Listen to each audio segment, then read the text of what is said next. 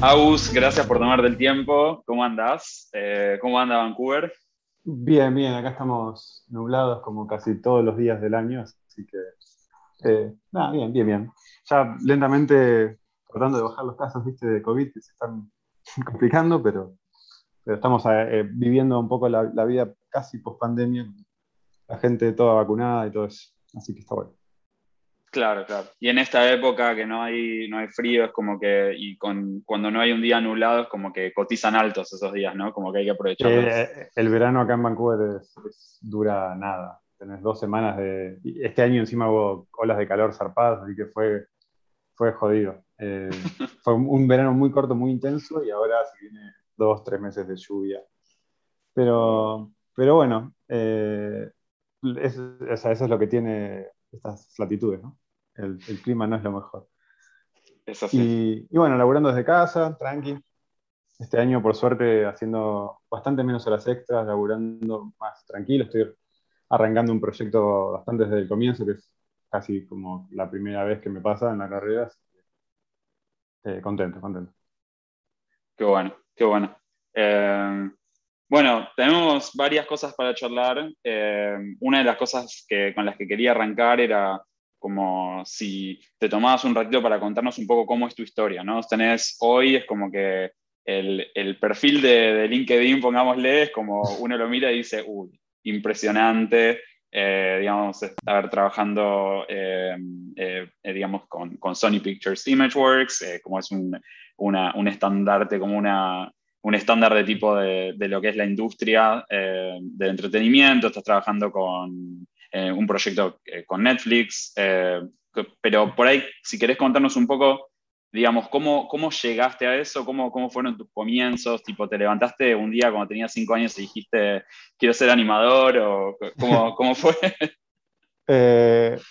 bueno, más, más, o menos, más o menos, no, no, tan así, no es que me surgió de la nada, sino que eh, justo cuando tenía 5 o 6 años fue cuando se estrenó Toy Story. Y a ver, antes de eso también, como todo chico, eh, me, me, encantaba películas animadas, tipo de Disney, fanático del Rey León, de Aladdin, de La Bella de la Bestia, de, todo eso. Pero en, cuando llegó Toy Story, más allá de que la película está buenísima y que esta técnica nueva de animación 3D y todo eso, que me fascinó, una cosa que me, me reimpactó fue que empezaron a, como, como, era algo nuevo, eh, hubo mucho hincapié en, los making of y en el behind the scenes y todo eso. Y me acuerdo de, de haber visto, no, supongo que en la tele o en, o en, VHS quizás tenía algo de eso, no sé, seguramente en la tele, eh, estos making of donde veía gente trabajando en una película que me había encantado con una computadora y estaban hablando de que todos los artistas que habían trabajado ahí, era como, para para para para eh, eso es una computadora. Mi papá era, es analista de sistemas, hay dos computadoras en, casa, una armada, la otra a medio armar, o sea que yo tengo las herramientas para estar ahí, hacer eso. Eh, no sé si lo articulé tanto en esa época, pero bueno, fue medio la, la génesis de, de, todo eso, de, entender que detrás de todas esas películas que me gustaban había como un equipo de gente llamados animadores o lo que sea que, trabajaban haciendo la película. Y, y, bueno, obviamente, bueno, después eso lo, dejé de lado por un rato, estuve, tenía el temita de ir a la escuela y todo eso. pero, pero nada, cuando estaba terminando la secundaria, medio que eh, empezó a surgir eso como, che, esto que me gustó desde siempre, eh, por ahí lo puedo hacer. Y, y bueno, siempre también, a ese momento también empezó como un poco más fuerte amor por el cine. Había, justo en, mi secundaria estaban haciendo como una especie de, de como el grupo extracurricular que hacían cine, o sea, trabajaban guiones, hacían cortos. Me metí en uno de esos, hicimos un corto en quinto año y para mí fue como estar en, en un set, era impresionante. Eh, si bien no era el mismo tipo de laburo que yo me estaba imaginando como animador, pero era como, estabas, o sea, no, no se veía, yo siempre, siempre decía cuando era chico, como no, no quiero tener un trabajo de oficina de, de 9 a 6. Eh, que paradójicamente es exactamente lo que tengo ahora, pero, pero, Eh, pero en lo, quizás lo, pensaba más en el sentido de estar frente a una planilla de Excel llenando eh, cositas, o sea, llenando celdas de Excel con números, era lo que me imaginaba como el, infierno en la Tierra. Eh, y entonces, esto, estar en un set o, de poder crear un mundo animado era como algo totalmente nuevo y, interesante para mí. Así que bueno, terminé la secundaria con esa idea de, bueno, voy a estudiar animación. Me metí en, en la Universidad del Cine, que es una, universidad en Buenos Aires, eh, que tiene animación, la verdad que es más, más eh, si se quiere, la, la, carrera o la búsqueda que tienen, es menos industrial. Y a mí lo que me interesaba era, lo que me gustaba eran las películas de Pixar, de Disney, y que tienen un perfil mucho más comercial, pero industrial y un estándar de calidad también diferente. Y entonces, medio que esa carrera no, mucho no me gustó, me pasé a, montaje, que para mí era estudiar el, lenguaje cinematográfico. Si bien no era animación, era lo específico del cine para mí siempre fue la forma en que está editado y cómo se construye la narración a partir de imágenes y cómo combinas eso con sonido y, y armas una narración que no es, no es literaria, sino que es cinematográfica puramente. Claro. Y, nada, la carrera me encantó, me pareció espectacular, aprendí de guion, aprendí de estructura, aprendí un montón de cosas que, que fue lo que disparó en gran medida mi, segunda carrera como director de cine independiente, eh, con, con, Diego Labat, que lo conocí en la, Universidad del Cine, empezamos a, generar proyectos en paralelo a, todas las otras cosas que hice y que siempre lo, lo, mantuvimos, de hecho hasta el día de hoy seguimos como conversando sobre proyectos, armando, escribiendo guiones, armando nuevas cosas. Y siempre creo que en gran parte fue por haber estudiado montaje y haber entendido también cómo, cómo hacer ese, tipo de cosas. Eh, pero bueno, cuando, una vez que terminé la carrera de montaje, dije, quiero volver a, mi pasión original, que era la animación. Y justo en esa época estaban empezando a surgir estas escuelas online que te permitían desde Argentina eh, estudiar con alguien trabajando en Pixar, en Disney, en DreamWorks o donde sea, en, empresas importantes y con, de alta calidad. Y entonces hice eso, o sea, tomé un curso donde tenía profesores así grosos. Y mientras estaba haciendo eso, justo se dio la casualidad que se alinearon los planetas y en Argentina se empezó a producir la película más grande de animación de toda Latinoamérica hasta el día de la fecha, que fue Meteol, dirigida por Campanella. Y, y justo estaban buscando eh, animadores juniors, o sea, gente que recién estuviera arrancando y que pudiera hacer tareas menos glamorosas, quizás, pero importantes para la producción. Y, y nada, mandé mis pocos planos que tenía animados en ese momento de la escuela y, me metí ahí en Metegol a, aprender del, mundo industrial. Eh, que es algo que no se había hecho en Argentina nunca, habían traído gente de España y de, otros lados también eh, para medio armar una empresa de la nada. Y, y toda esa gente que trabajó en Metegol, después, eh, cuando terminó la película, se fueron a trabajar en otros lados y medio que fue la evangelización de Argentina en ese sentido, de, llevar la, industria, la industria al resto de los estudios, que venían laburando hace un montón de años en publicidades, en series, y cosas así, sin una estructura más profesional, si se quiere. Y creo que más allá del resultado de la película, le hizo muy bien a, todo el país, a toda, toda la industria nacional. Eh, y en lo personal también me pasó que conocí gente súper grosa, súper talentosa y que estaba laburando en Argentina. Uno por ahí tiene el, preconcepto de que en Argentina no existe la animación, no hay talento, no, no se puede. Y no, la realidad es que hay un montón, pasa que están obviamente laburando para afuera, que donde se paga mejor. Pero, pero nada, fue ver ahí toda gente que venía hace pila de años laburando en, distintos proyectos y, y, al día de hoy siguen siendo mis amigos y, y, una cosa que se genera mucho en, en, esta industria, como en definitiva es una industria chica en todo el mundo, es que vos tenés, si tenés buena relación con tus colegas, medio que eso te permite ir encadenando proyectos sin, sin medio casi tener que ir a buscarlos.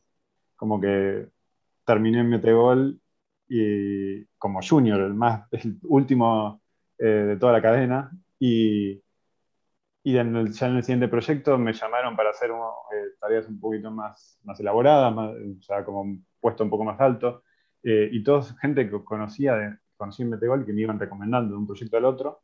Y medio que toda mi carrera fue medio eh, gracias a ese, esa cadena de favores que se va armando entre tus propios colegas. Y, y que, digo, del otro lado también lo hago. O sea, si conozco a alguien que vale la pena, lo recomiendo para que tome el siguiente paso en, otro lugar. Y, pasa eso todo el tiempo.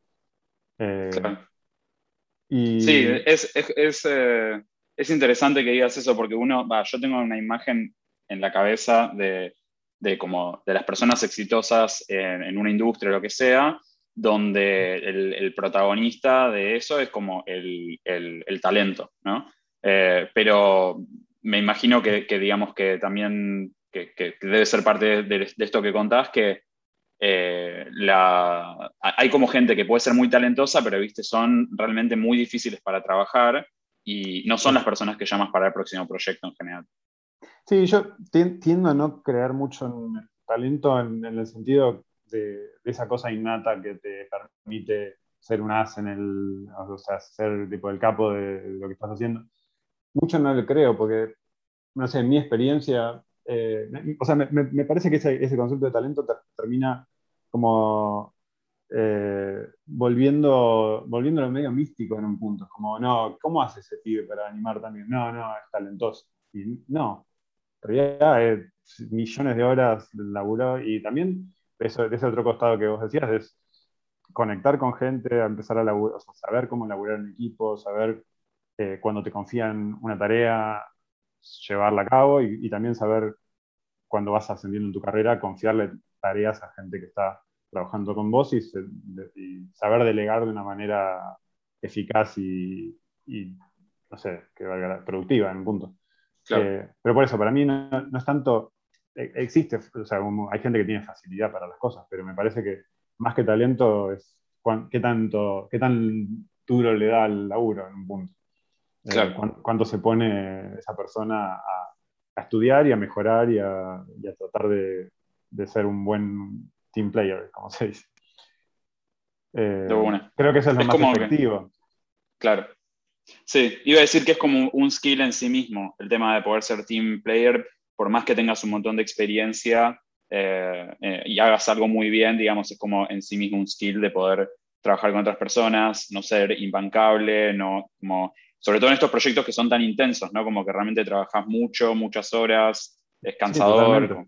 Sí, y muchas de esas tareas que, uno hace, o sea, llevándolo a ejemplos concretos, hubo planos que, en los que laburé en Spider-Verse, por ejemplo, donde sí o sí estás laburando, o sea, como yo tengo dos personajes de un lado y tienen que interactuar en el mismo plano al mismo momento con otros personajes que están animando a otra persona, o sea, que tengo que poder comunicarme efectivamente, saber anticipar problemas, compartir soluciones a problemas comunes. O sea, hay un montón de cosas extra de saber animar.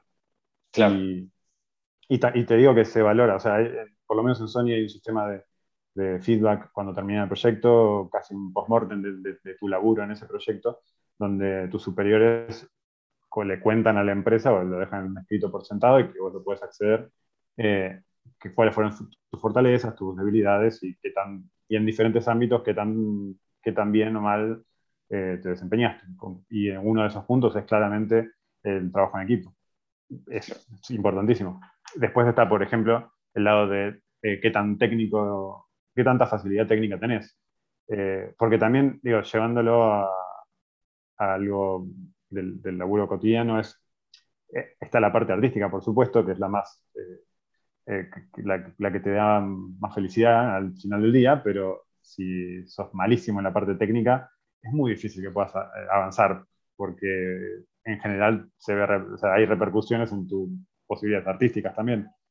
Eh, no sé, llevándolo a, otros ámbitos, me imagino que un, o sea, sé muy poco del mundo de la programación, pero digo, alguien que pueda ser muy creativo con las soluciones que plantea, pero que si tiene errores de sintaxis todo el tiempo, va a ser un bodrio laburar con esa persona.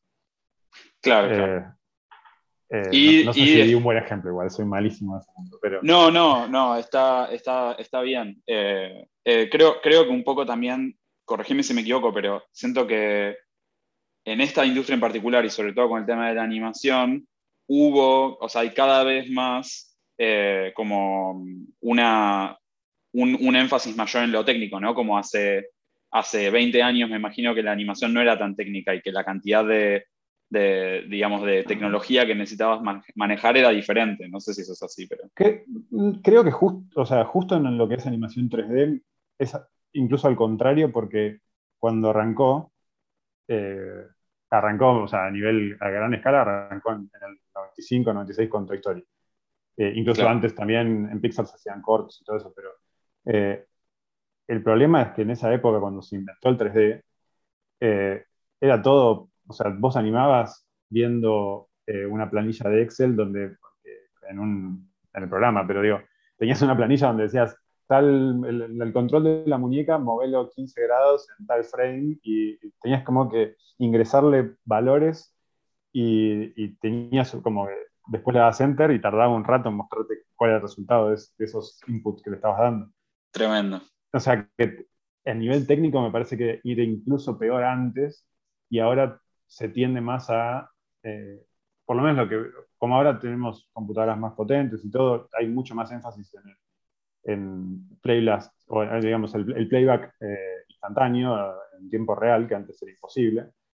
Y entonces vos podrías tener, o sea, sí, podrías llevar, no, no, lidiar tanto con lo técnico. Ahora, depende mucho de qué te toque animar. No es lo mismo animar una, un plano de acting de un personaje en un primer plano, simplemente diciendo una línea de diálogo, que tiene su complejidad artística, pero a nivel técnico es por ahí lo más fácil que puede tocar.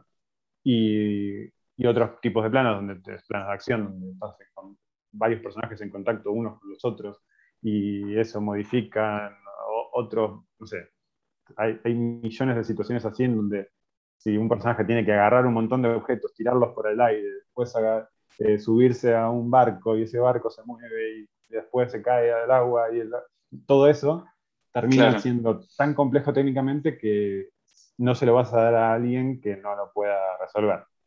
Eh, entonces, por eso es que te, digo, la parte técnica es importante, pero depende mucho de cuál es tu enfoque. En un punto eh, hay también una especialización dentro del mundo de animación, eh, en donde hay gente que por ahí es muy buena en acting, después otra gente que es muy buena en estos planos más mecánicos de, de lo que se llama body mechanics, o sea, la física de los movimientos, otra gente que es muy buena en comedia, otra gente que es muy buena en otro tipo de cosas, y así. Y, como, como, en todos, eh, en todas las ámbitos de la vida hay especializaciones y, y, en estas empresas enormes se da todavía más eso, porque tenemos nueve meses para hacer esta película, eh, bueno, dale el plano difícil a la persona que sepa hacer planos difíciles dale el plano de acting al que sea un capo del acting. O sea, hay, un poco de experimentación y de challenge, de tratemos de mejorar a todos, pero cuando queman las papas, o sea, vamos a lo seguro, esa persona es buena en tal cosa, dale más de eso.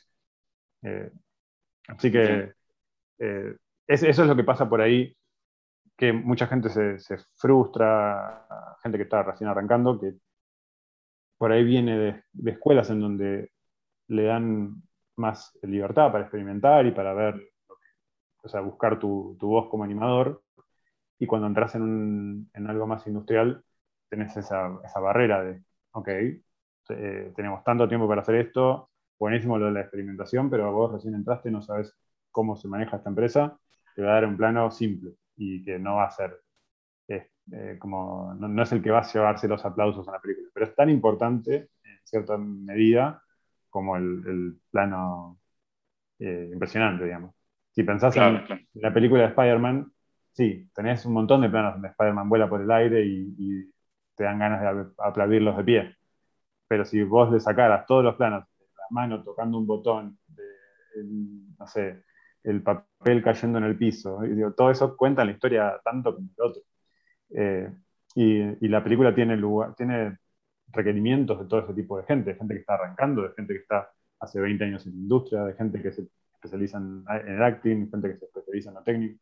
O sea, necesitas toda esa gente para hacer una película. Claro. Em, y, cómo fue la, o sea, venías contando tu historia, ¿cómo fue la, la, la qué es lo que pasó que, que te llevó a, eh, digamos, a la peli de Spider-Verse y, claro. bueno, como te decía, eso de, que están todos conectados, en realidad, eh, terminé de Metegol, empecé a laburar en Argentina en, proyectos eh, igual bastante grandes para, para, lo que era en esa época, era trabajé en Cumbia Ninja, que es un proyecto de Fox Latinoamérica, una serie bastante chota de, telenovela, pero que tiene un dragón en VFX y al mismo tiempo que se estaba haciendo Game of Thrones, o sea que era, eh, también estaba ahí en la cresta de la ola en un punto, en la versión latinoamericana de la cresta de la ola. Y, y, a ese lugar entré por eh, el director de animación de Metegol, era el director de animación de ese proyecto y me llamó. Eh, y después pegamos mucha mejor onda todavía en, ese proyecto y un año, dos años después me llamó para trabajar en Irlanda, en, en esta serie Imaginary Mary, que era una serie para, un piloto de una serie para ABC.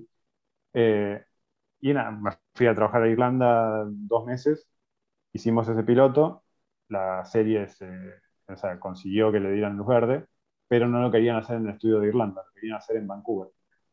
Eh, bueno, está en el mismo, la misma zona horaria que Hollywood, entonces era más fácil controlarlo, supongo. Eh, y, cuestión que, digamos, no les había gustado mucho trabajar con el, estudio de Irlanda, pero sí les había gustado el equipo de animación. Entonces, a un par nos llamaron para venirnos a Vancouver a trabajar en ese proyecto. Y ahí fue cuando fue la primera vez que vine acá. Tuve siete meses ahí, donde fui lead de un grupo de animadores, o sea que el equipo tenía, creo que eran 40, eh, o, por ahí de 30, y teníamos equipitos más chiquititos que estaban liderados por, por alguien que tenía un poco más de experiencia y sos el que le da feedback el que eh, aprueba los planos en última instancia, después de que el director los apruebe, tenés como que los revisas para que estén listos, final. ¿Ese fue eh, tipo tu primer, tu primer proyecto como en un equipo internacional eh, o, el de Fox era como más, el de VFX era como más... No, el de, VFX fue absolutamente argentino todo. Eh, no, sí, fue la primera vez, o sea, cuando estuve en Irlanda fue la primera vez que estuve afuera del país y trabajando con un equipo de un montón de gente de todos lados. Y viniendo acá ¿Cómo, ¿cómo fue eso? Claro, ¿y cómo fue tipo en los dos países eh, estar trabajando por primera vez con gente, me imagino, de diferentes partes del mundo? No solo Argentina. ¿Qué, qué te acordás que te... Bueno, el, el, caso de Irlanda fue un caso bastante especial porque básicamente comprimimos tres meses de laburo en dos. Mm. Eh, o sea que fue, no, conozco Dublín, o sea, no salí del estudio. Estuvimos laburando 12 horas todos los días y, y los domingos mediodía, ponerle. Eh, no, fue súper intenso. La verdad que muy quemacocos. Tuvo bueno como experiencia también de repente ese proyecto lo, produjo Patrick Osborne, que es un, animador de Disney, que fue director del corto este Fist, que era el corto del perrito. No sé si lo viste. Eh, un corto de Disney de, un perrito que come. Está todo como en la perspectiva del perrito. Re que ganó el Oscar. Y, bueno, se fue de Disney después de, ese Oscar y quería hacer sus propios proyectos, armó esta serie. Y bueno, básicamente es una leyenda de, de Disney súper groso. Y en ese proyecto tuve la oportunidad, por ejemplo, de que se siente al lado mío en un momento a laburar con nosotros, porque estábamos al horno, estábamos comprimiendo estos tres meses en dos meses, no llegábamos y el tipo vino por dos semanas a, Dublín y lo tuve sentado al lado y de repente era como, eh, viste, como un, casi un Starstruck, o sea, como, tengo la leyenda al lado mío laburando por primera vez. Y, pero bueno, más allá de, esa experiencia en concreto, laburar con un equipo de, gente de afuera te abre bastante la cabeza también. Te, te, obliga a estar todo el día pensando en inglés, que es eh, un tema también. Bastante. creo que terminas más cansado después de, de, estar todo el día pensando en inglés que si, esto si estás como más tranquilo en tu idioma nativo. Claro. Eh, pero nada, en general, la verdad que súper bien la experiencia. Fue, en general, no sé, como que conoces gente de otros lados que después te los vas encontrando y que laburaron tal y que conocen a tal de tal otro lado. O sea, y ahí te das cuenta, te hace el primer clic de, ok, esto, esto, que parece tan, tan grande no es tan grande. realidad nos conocemos todos y, es una cuestión de, timing entrar a una empresa grande.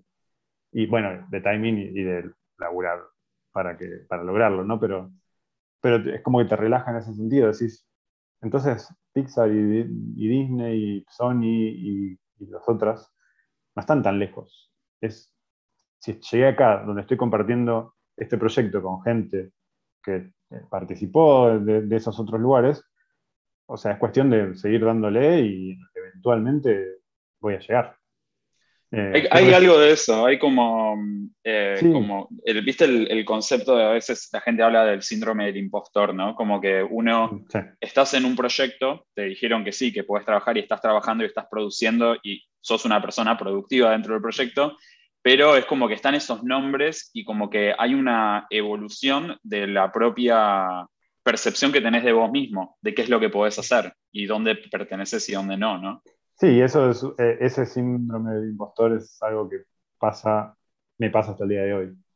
O sea que toda persona que se sienta que no se merece lo que le está pasando, en, las cosas buenas que le están pasando, eh, como yo entré acá, pero no me da la, o sea, no, sé qué voy a hacer acá porque no tengo la calidad para estar acá, sigue pasando. O sea, me, pasó mientras laburaba en Spider-Man, me pasó después de Spider-Man.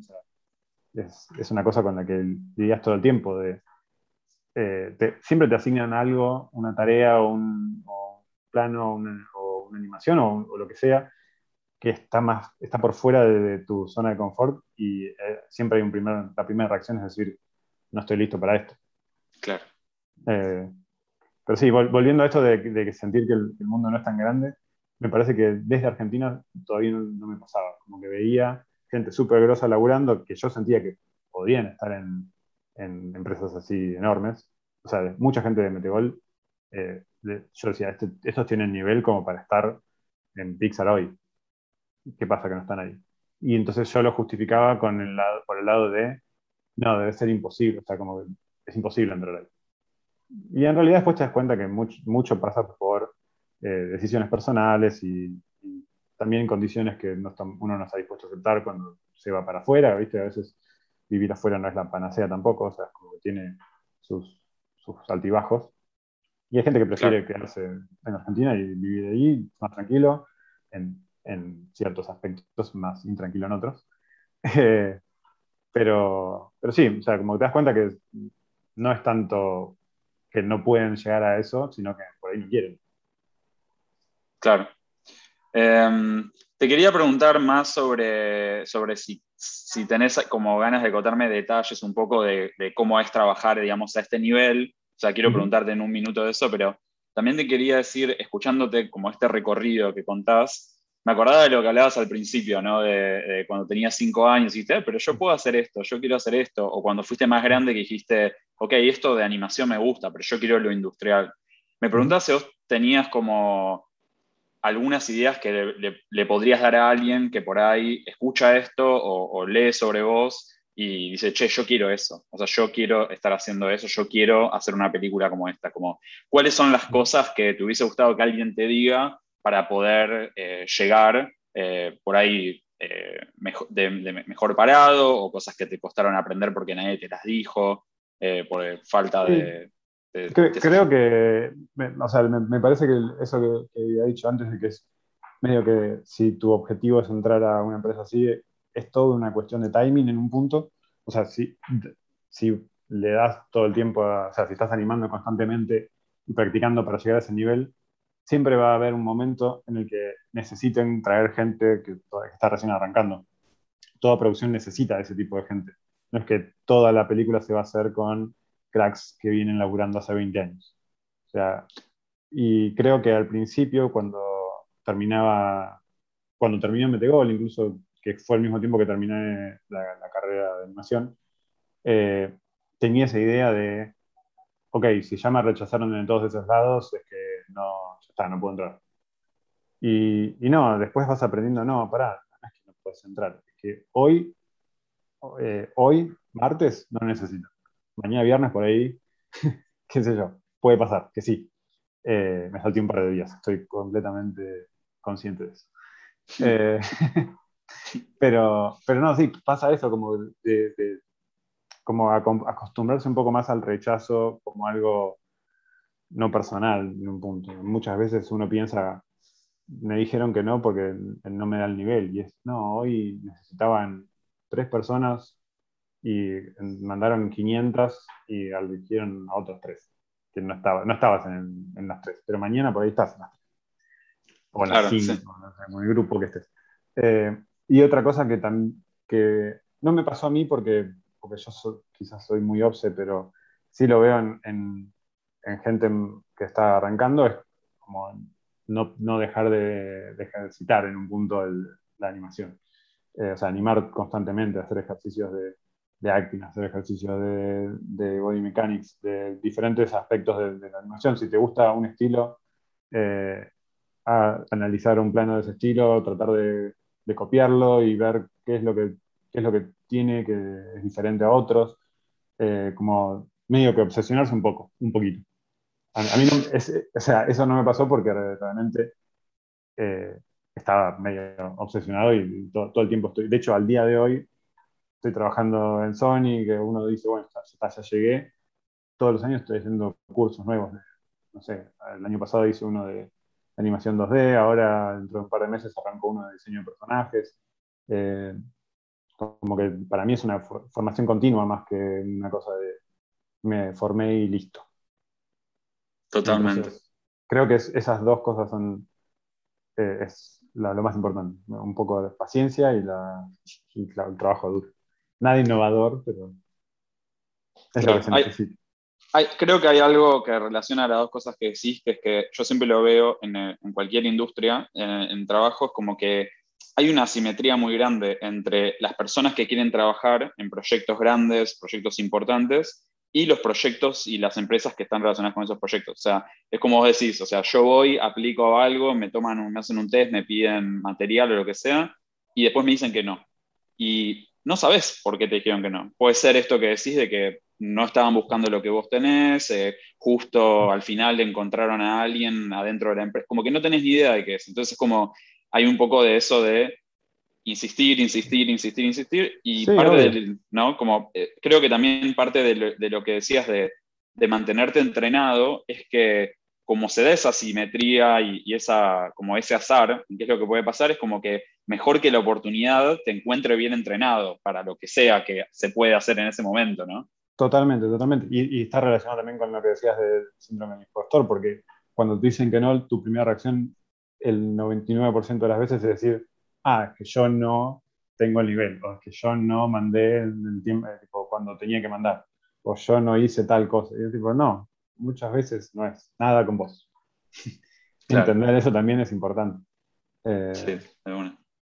Em, no, y lo que te quería preguntar un poco más, que quería saber es como, me encantaría como, no sé, esta es la oportunidad de, meter eh, un, micrófono o un espía dentro de un proyecto como tipo Spider-Verse, entonces mm. ahora vivo también. Eh, como, ¿Cómo es trabajar en un proyecto así? O sea, ¿qué cosas son como uno piensa que van a ser? ¿Qué cosas son totalmente diferentes? Bueno, fueron proyectos muy diferentes entre los dos porque uno fue presencial y el otro completamente online desde que entré al proyecto, así que, eh, o sea, remoto en un punto. O sea que el, digamos, el día a día fue muy diferente. Para mí, eh, y, también me, pasó a mí personalmente, que fueron muy diferentes por el, punto de, la carrera en la que estaba. Si bien cuando entré a Spider-Verse, yo ya venía de ser lead en un proyecto grande, de ser director de animación en un videojuego, eh, y, venía con toda una trayectoria. Eh, era quizás una, una trayectoria que no estaba relacionada mucho con mi nivel de animación, sino con, con no sé, mi ojo o, mis, no sé, las oportunidades que logré tener. Pero entrando me sentí como el que, el que, no puede hacer nada acá en esta empresa, porque veo gente súper talentosa haciendo cosas impresionantes que yo no sé cómo, cómo hacerlas. Eh, una cosa que pasa que no te enseñan en, la escuela de animación es a trabajar dentro de un pipeline industrial de una empresa que tiene todo un montón de cosas que te ralentizan en un punto. Eh, si lo comparás con eh, el pibe laburando desde la casa en un, en un planito, ejercitándose en algo para la escuela, es mucho menos ágil la producción en una película. Es, también lo que permite que, se, haya el volumen de producción que, se puede hacer. todo, hay un montón de, burocracia y maquinarias que uno desde la casa no, no, tiene contacto con eso y de repente cuando te encuentras con todo esto, es como, ah, pero pará, el, no sé, un ejemplo es el programa va muchísimo más lento por todos los, tools y scripts que, que, tienen, va muchísimo más lento que, mi computadora en mi casa. Y, y estos personajes eh, andan, todo anda mucho más lento. el primer impacto fue eso, como, ah, o sea, la velocidad que tenía yo animando en proyectos anteriores, nada, no tiene nada que ver con lo que puedo hacer acá. Entonces, no entiendo cómo esa gente tan talentosa puede hacer esos planos. O sea, a esta velocidad, ¿cómo haces para hacer esos planos? Y, y es medio que ese, ese shock duró bastante y, se sumó mucho a esto de, del impostor, porque eh, de repente me asignaban cosas que, que, no podía resolver, o sea, como que yo sentía que no podía resolver. En definitiva era como, dale dos semanas más y estás. Pero, pero sí, fue como muchísima presión. Y otra cosa que por ahí no se habla tanto, que cuando te vas a vivir afuera con un contrato de trabajo, no es que sos automáticamente ciudadano del nuevo país y tenés todas esas ventajas. O sea, vas con un contrato, con un permiso de trabajo que tiene una fecha de, caducidad y que cuando termina tu, básicamente termina tu contrato y te tenés que ir del país y no conseguís otro trabajo. ese es. En mi caso, por lo menos fue así. Eh, vine con un, contrato de siete meses, creo, o algo así, y terminaba eso y era, bueno, a las dos semanas, eh, si no consigo nada, me tengo que eh, arreglar, o sea, vender todo en mi casa y salir de acá. Eso te pone, te, pone, una presión tremenda. Eh, y lo, veo todavía en, gente que está recién arrancando en Sony, que, le pasa eso también, viste que aparte de que es un lugar nuevo, con un ritmo de laburo diferente a lo que venís acostumbrado, con gente que te intimida, porque lo, lo que son y sentir que estás lejos de ese nivel te intimida un montón. Y de repente la presión de si no me desempeño bien en esto, eh, de repente puede que no me, no me, den una segunda oportunidad y tenga que salir del país corriendo, te, pone, te estresa un montón. Entonces, mi experiencia en Spider-Man, por más que es un proyecto que me encanta y que conseguí hacer cosas súper interesantes y, que está buenísimo lo que hicimos, la pasé medio como el orto haciéndolo. o sea, todo eso se, sumó a una cosa de... Y, estaba esa, dualidad, ¿no? Como llegué a este lugar que, que quise durante tanto tiempo y que es impresionante lo que estamos haciendo y, ver todos los días, eh, prender la compu y ver lo que se viene. todos los días hay como una reunión donde se ve el trabajo de lo que se está haciendo y el director eh, da notas y aprueba cosas, otras las cambia, qué sé yo. Entonces vas viendo todo lo que van haciendo toda la empresa. Y, y ver eso, por un lado, te llena de alegría, porque decís, nunca había hecho algo de este nivel o nunca había participado de algo que, tenga este nivel. Por otro lado, es como no sé cómo voy a llegar a ese nivel. Y por otro lado, es si no llego a ese nivel, me tengo que ir a la mierda. Entonces, es, una presión que cuesta. Y a mí me costó un año, un año y medio eh, lograr superar eso y decir, ok, ya estoy acá, evidentemente pasé la prueba de fuego, me quieren en la empresa durante un tiempo más, y si mañana no me quieren, bueno, ya tengo, por lo menos hice este laburo y ya está. Y, y medio que, aparte se resolvió el tema del, permiso de trabajo, que está importante. Pesando, sí, sí, me estaba pesando en la cabeza. Así que eh, una vez como eh, acallados todas esas voces, eh, puedes seguir adelante mucho más suelto, si se quiere. Y entonces, por ejemplo, para cuando estuve en vivo, fue completamente diferente la experiencia. Como, y también se nota, tenés una seguridad a la hora de presentar las cosas que estás haciendo, que la gente lo nota. Y, y nada, es, creo que ahí está la verdadera medida de la experiencia.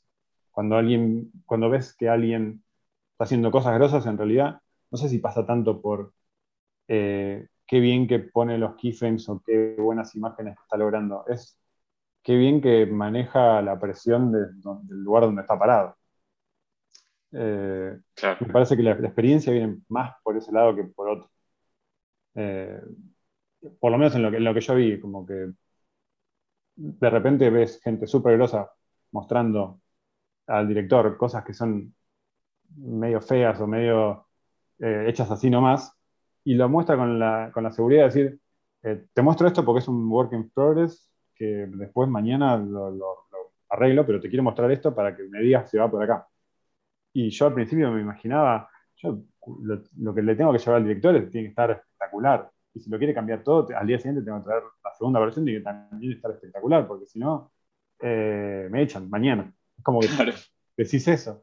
Y, y no, después te das cuenta como está totalmente bien que no le dediques demasiado tiempo extra a algo que por ahí cambia completamente. Entonces, eh, nada, que por ahí lo, respondí medio como caótico, pero son como se me vienen esas cosas a la, cabeza cuando pienso en eh, trabajar al principio de cuando recién entras y trabajar cuando después llevando, cuando ya llevas un tiempo en la empresa, tenés como te parás diferente. Después en, el día a día por ahí es, eh, como te decía antes, es medio un laburo de oficina. O sea, llegás, prendes tu compu, ves si tenés algún mail importante, urgente de la producción, y si no, tenés una tarea asignada, que es tu, porción de película en la que vas a estar trabajando, que venís seguramente trabajando hace un par de días. Y básicamente eh, repartís tu día entre reuniones en las que estás mostrando ese material a tus superiores, eh, supervisores, director y, y leads, o estás generando ese material. O sea, como que al principio, sobre todo la carrera, va más por ese lado. Estoy enfrascado en mi computadora un par de horas haciendo una versión cruda de, lo que, cómo va a ser el plano, la muestro al, lead, por ahí a unos compañeros que me den una segunda opinión, se la muestro al supervisor, tengo otra reunión cuando se la muestro al director, eh, me vuelvo a mi, escritorio con las notas y trato de, de seguir adelante y, así, repetir hasta, hasta infinito. Pero cuando vas avanzando también te, empiezan a dar otras responsabilidades. Tenés por ahí un rol más, eh, no de mentor, pero sí de alguien que está dando feedback, tratando de que, de que la calidad de la película eh, se mantenga alta o del, estilo que estás buscando. No es lo mismo animar una película como Spider-Verse, donde eh, el acting es más natural y, y, las escenas de acción son bastante, quizás hasta estilo anime en un punto, eh, animar algo como Hotel Transilvania, que es todo cartoon, eh, al estilo de Looney Tunes. O sea, como tiene, son estilos completamente diferentes, entonces la, gente que está de lead eh, o supervisor tiene como tarea adicional tratar de que todo el equipo mantenga ese, ese estilo, esa calidad y eso que se está buscando.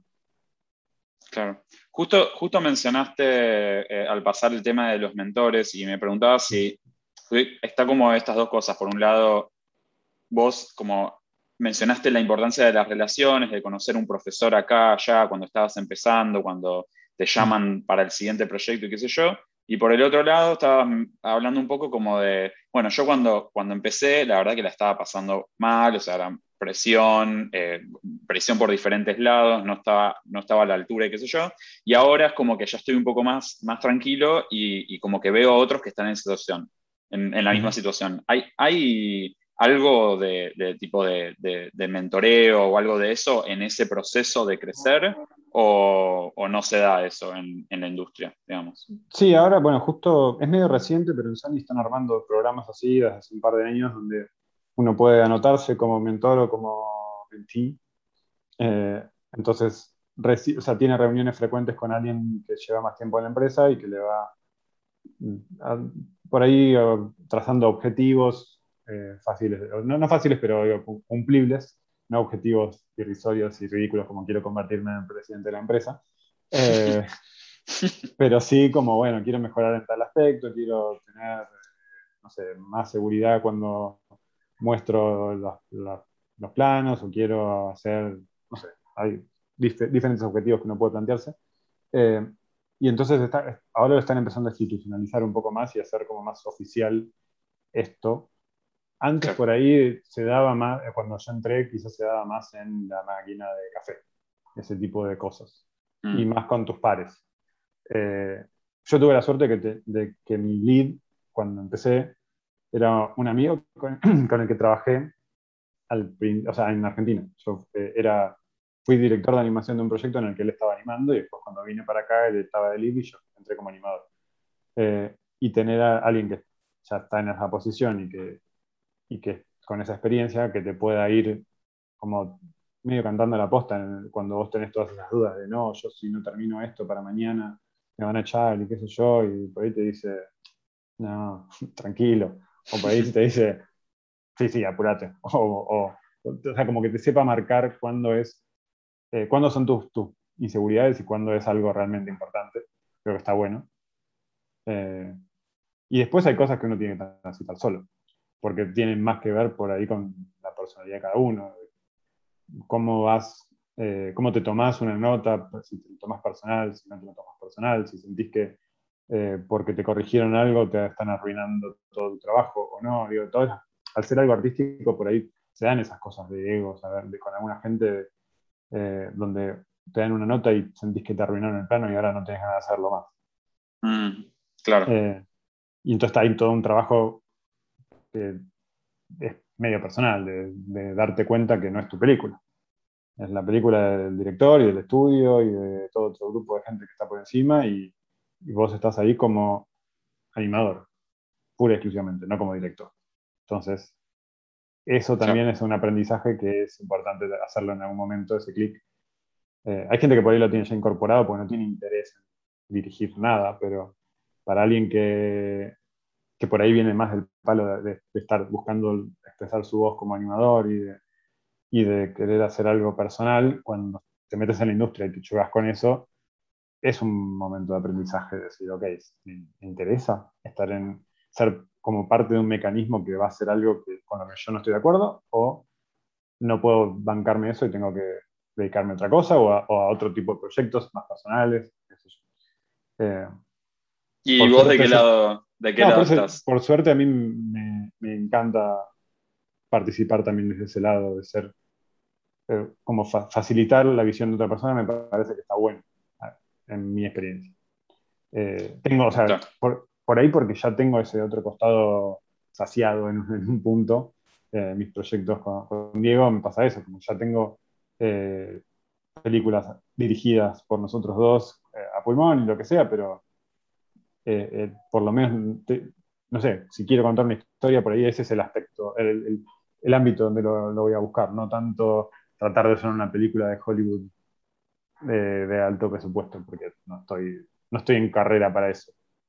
claro, em, te, quiero cambiar de tema a otra cosa. Eh, igualmente siento que vamos a tener que hacer otro encuentro solo para hablar de, tu lado de director. Eh, hablamos mucho del lado de, animador y también del lead de animación. Pero mm, quería preguntarte un poco si eh, vos desarrollaste o en este momento tenés como algún tipo de rutina o herramientas o alguna forma de pensar que te ayude como a ser productivo. Porque digamos, e, este es un, sobre todo el eh, la posición de animador es como una, una, posición donde tenés que ser productivo, como que hay una cierta performance que no podés no tener, digamos. Eh, y si hay algo de eso que te haya servido, que, que, recomendás a otros o que te haya servido a vos por lo menos.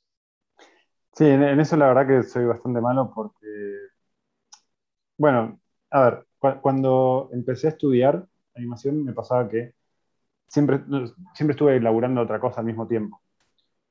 Eh, o sea, pasé muy poco tiempo de mi carrera como animador solo estudiando, por ejemplo. Siempre estaba como trabajando en otra cosa y haciendo el curso. Entonces las horas que le podía dedicar al curso eran muy pocas y tuve que aprender desde el día uno a laburar rápido, como que no me quedó otra. Eh, quizás eso me llevó por otro camino. Hay gente que le puede dedicar toda, su, toda la vida, todo el día al curso y a los ejercicios y entonces ya salen de, ese ámbito con, con muy buena calidad y su gran problema es cómo animo más rápido. Ah, yo tenía el problema contrario, es como que para mí, yo siempre animé rápido ah, y mi gran pelea constante hasta el día de hoy es cómo mejoro ciertos aspectos de, lo que hago. Eh, cómo mejoro la calidad y la pil y la parte artística. Eh, y entonces, eh, a lo que voy con eso es cuando uno tiene que ser productivo el día a día, o sea, hoy me asignan un plano, tengo que entregarlo para tal fecha porque me dieron un deadline, no le, o sea, tiendo a eh, volver bastante. O sea, veo, si, de repente me distraigo y empiezo a ver un video de YouTube, veo el video de YouTube, porque también es la, cabeza se te despeja un poco haciendo eso y, con, y volvés al trabajo con otra perspectiva.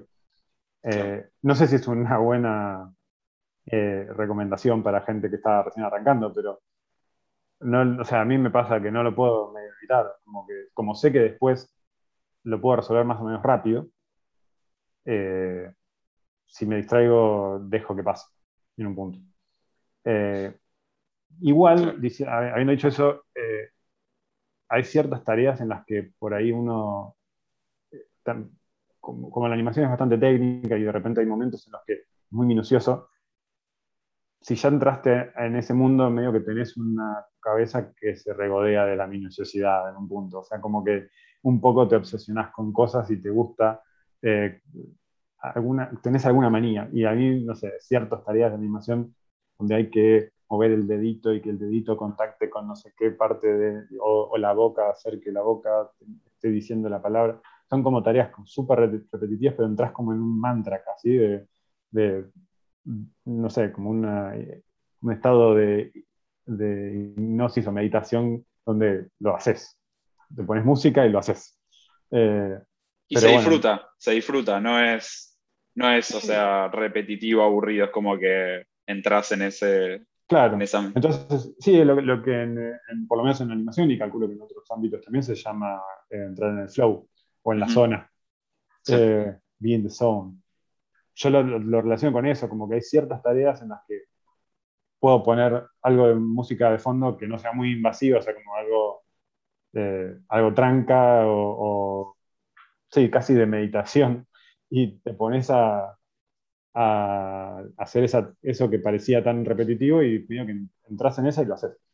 Eh, cuando no puedo entrar en ese flow es cuando me empiezo a distraer y yo honestamente dejo que pase porque no, no tengo mucha herramienta para, ir en contra de eso. Y aparte, no sé, no, no, puedo evitarlo.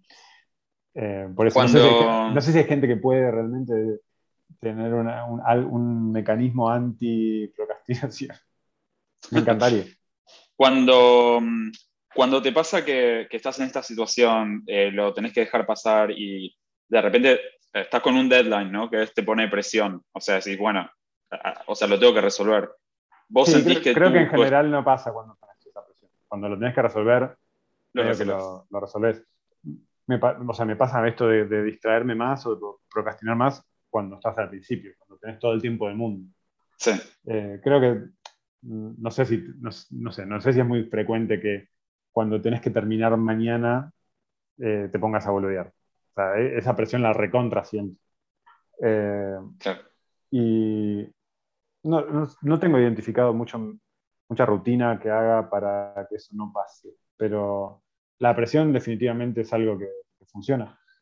Sí. y de hecho, eso quizás donde lo tengo más estudiado un poco es en el mundo de, la dirección de cine, donde una de las cosas que siempre decíamos con Diego es que la única forma de terminar nuestros proyectos, que son largos iguales, lleva tiempo, es poner un deadline, porque si vos tenés todo el tiempo del mundo nunca lo vas a terminar.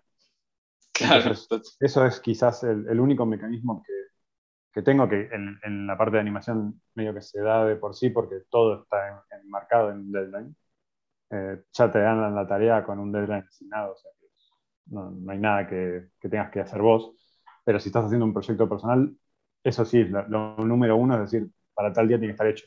Y tiene que estar hecho, no es que tiene que estar hecho y bueno, después vemos, no, no, no, o sea, tiene que estar hecho, no importa cómo. Eh, de una, es, es interesante eso. Porque a mí como me que... estar trabajando con otra persona, porque solo no sé si podría poner un deadline así. Claro. pero estando con otra persona donde uno dice, bueno, tal fecha la terminamos. ¿eh? Sí, listo. Y ves que la otra persona arrancó corriendo, va a llegar al deadline y vos no estás por llegar, te pones las pilas.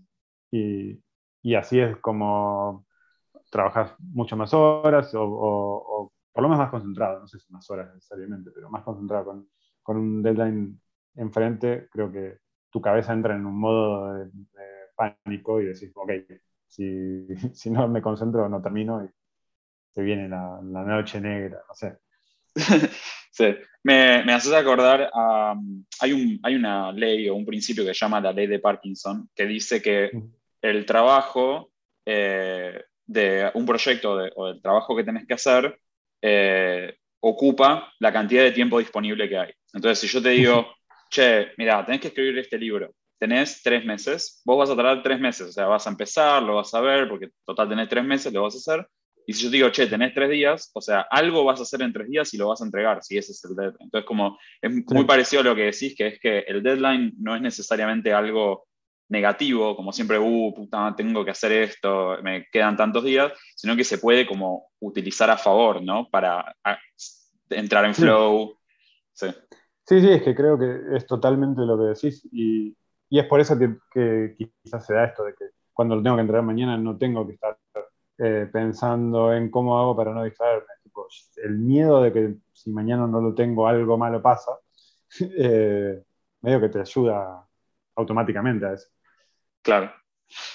Buenísimo. Eh, y a veces te pasas del deadline y no pasa nada, pero creo que está bueno no luchar contra ese miedo, es como usarlo para, que te lleve adelante. Claro, de uno. Em, creo que la gente, que le pierde, la gente que le pierde el miedo al deadline es, terminan siendo mucho más improductivos. El día que te das cuenta de que si te pasás no pasa nada, la Claro.